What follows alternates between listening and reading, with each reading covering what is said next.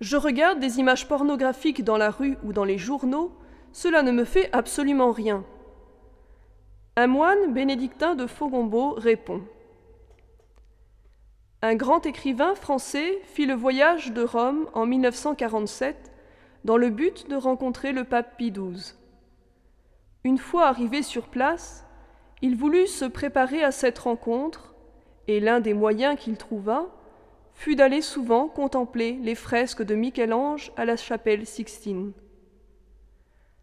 À la veille, écrit-il, d'aborder une figure où je pressentais la sainteté, je me simplifiais, je me purifiais au contact d'une intelligence souveraine qui a dominé le plus grand des sujets avec la majesté facile du génie.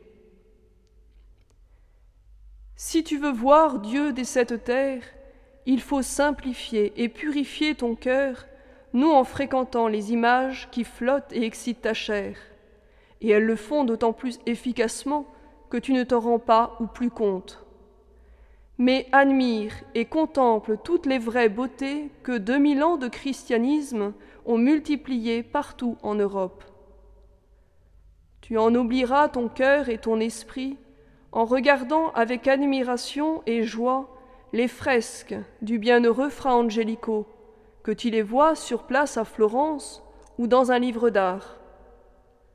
Ton regard puisera au contact de cette merveilleuse beauté paix, joie, sérénité, lumière, pureté.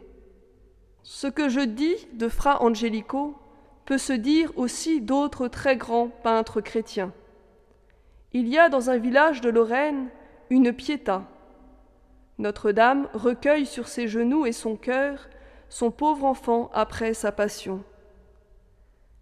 Cette Pietà date du XVIe siècle, et elle pourrait arracher définitivement l'envie de regarder les images pornographiques.